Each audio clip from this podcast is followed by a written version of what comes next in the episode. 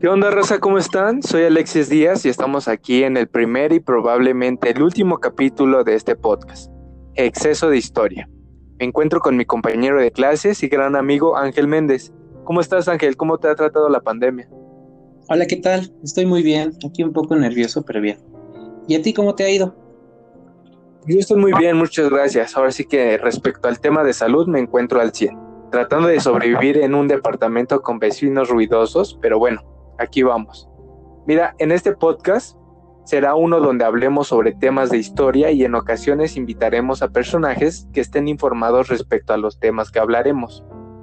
Hoy hablaremos sobre el arte árabe. Así es, en esta ocasión hablaremos sobre este tema tan importante, ya que es muy interesante saber el sentido del arte de la cultura islámica. Bueno, ¿qué te parece si vamos desmenuzando poco a poco este tema? ¿Te parece bien, Alexis? Perfecto, Ángel, platícame. Ok. Bueno, para hablar acerca del arte árabe es primordialmente mencionar que el fundador del Islam fue Mahoma. También se le conocía como Muhammad, pero radicalmente en otras zonas se le llegó a conocer como Hamad. Pero hay que recordar que no se le considera fundador del Islam, sino en términos generales fue el perfeccionador de esta religión monoteísta. Así es, Ángel. Además hay que señalar que el Islam es una de las tres grandes religiones junto con el cristianismo y el judaísmo. Por ejemplo, los escritos de Mahoma fueron la inspiración divina que se le conoce como el Corán. Este está escrito de forma clara y práctica en el idioma árabe. A la muerte de Mahoma en el año 632, sus sucesores denominados califas fueron los encargados de dirigir al pueblo islámico y procurar la expansión de la religión y del territorio. Posteriormente iniciará a estructurarse el arte con sus antecedentes religiosos. Ángel, ¿qué te parece si comenzamos a responder la siguiente pregunta? ¿Cómo fue el comienzo del arte árabe? Me parece muy interesante y bueno, algo muy importante es que la religión islámica condiciona las formas artísticas, ya que el libro, el Corán, tiene cierta importancia en la cultura islámica y en la estética de la escritura árabe contribuyendo al desarrollo de los estilos decorativos caligráficos en todos los campos del arte islámico. Bien, por ejemplo, la palabra escrita, especialmente en las inscripciones del Corán, fue, fue muy importante su función decorativa en las mezquitas y en sus objetos litúrgicos.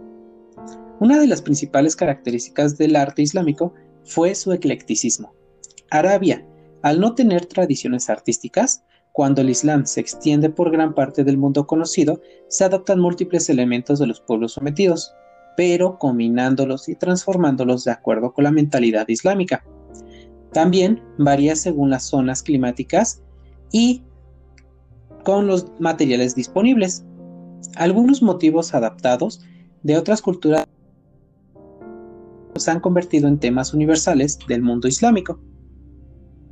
¿Qué te parece esto, Alexis? Perfecto, pues la verdad es que es muy interesante saber los antecedentes de este arte, ¿no? Yo quiero agregar otras características importantes, como lo es lo que los musulmanes no se pueden representar seres vivos porque consideran que las manifestaciones de la naturaleza son efímeras. El Corán prohíbe las imágenes para evitar caer en la idolatría. La decoración se basa en la repetición exhaustiva de formas próximas a la abstracción.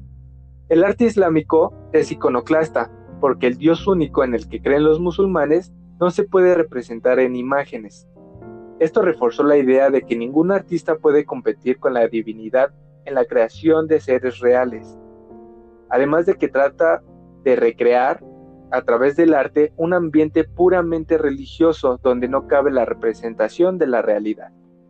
Incluso podemos ver que se entrelazan elementos visigodos como lo es en el arco de herradura también de los sirios y armenios en sus arcos, bóvedas o cúpulas, y también incluyen a los bizantinos, con la exuberancia decorativa y su suntuosidad de los materiales. Bien, la, la, denominación que recibe el arte producido por individuos abstrictos a la religión del Islam en un marco geográfico que abarca tres continentes y que se extiende desde Indonesia hasta la península ibérica. El arte árabe maduró en los territorios de los imperios bizantino y sasánida, imbuido de la estética oriental, y destacan con sus constantes ideologías el rechazo de la imagen, la predilección de la fantasía del fondo naturalista y geométrico.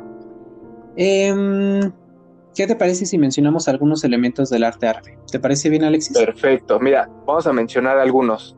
Geometría. El objetivo era romper el espacio bidimensional en partes pequeñas para agradar a la vista y retar a la mente. Por otro lado existe la mutabilidad. Se basa en el principio de que solo Dios es eterno y el único que permanece inalterable en el tiempo. La mutabilidad de las cosas se expresa a través de los recursos ornamentales. Con los efectos de la luz se consiguen sensaciones de desmaterialización arquitectónica. Los materiales que se usan son pobres, por ejemplo, son el yeso, ladrillo, madera, pero estos son revestidos con gran riqueza. No hay que olvidarnos de la escultura. La escultura es muy escasa, ya que se reduce a las artes menores y los materiales utilizados son cerámica, vidrio, marfil, entre otros. Perfecto. Por otro lado, en la arquitectura civil destacan los palacios y las ciudades planificadas de acuerdo a las necesidades de canalizar el agua y proteger al pueblo contra el calor. Entre el culto islámico se puede mencionar a dos tipos de construcciones de carácter religioso, como es la mezquita o también conocido como masjid, el recinto donde la comunidad se reúne para la oración, por ejemplo, la madrasa o escuela coránica. Otro edificio importante en el Islam es el mausoleo, donde los gobernantes eran enterrados como símbolo de su poder terrenal. Se usaban materiales como el estuco, el ladrillo y el azulejo estos se usaron como elementos decorativos en los edificios islámicos. Los paneles murales eran adornados con motivos geométricos sobre azulejos. Los enrejados de madera tallada tienen incrustaciones de marfil. También prestaron apoyo para la decoración arquitectónica en el mundo islámico. Además de su uso en la arquitectura decorativa, el material de madera fue procesado como material de otras artes aplicadas. En los palacios fatimís se asemeja al estilo de los coptos, los cuales fueron tallados como pieza de mobiliario, especialmente los biombos. La escritura. Los libros encuadernados en cuero son un excelente ejemplo de las artes decorativas islámicas. En los primeros tiempos, las encuadernaciones se realizaron en relieves grabados. Más adelante, las cubiertas pasaron a ser estampadas y doradas. Y por último, en el siglo XVI, pintadas con esmaltes.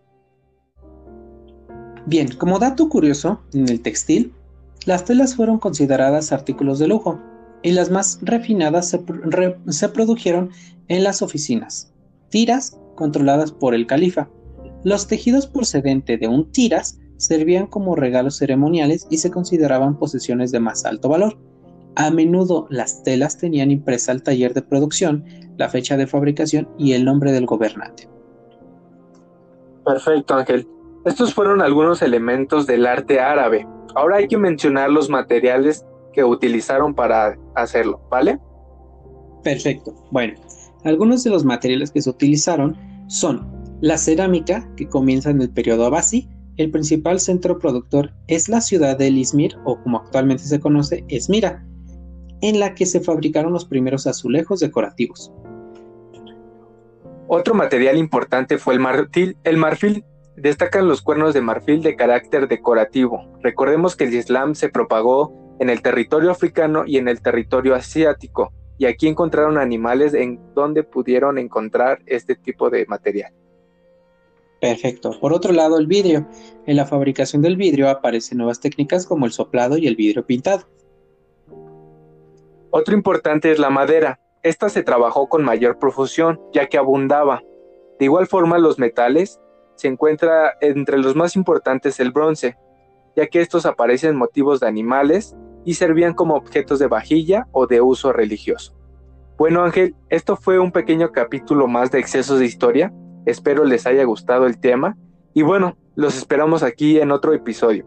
Suscríbanse y denle like, ¿vale? Perfecto, eso sería todo, nos vemos y que tengan una buena noche. Hasta luego. Hasta luego.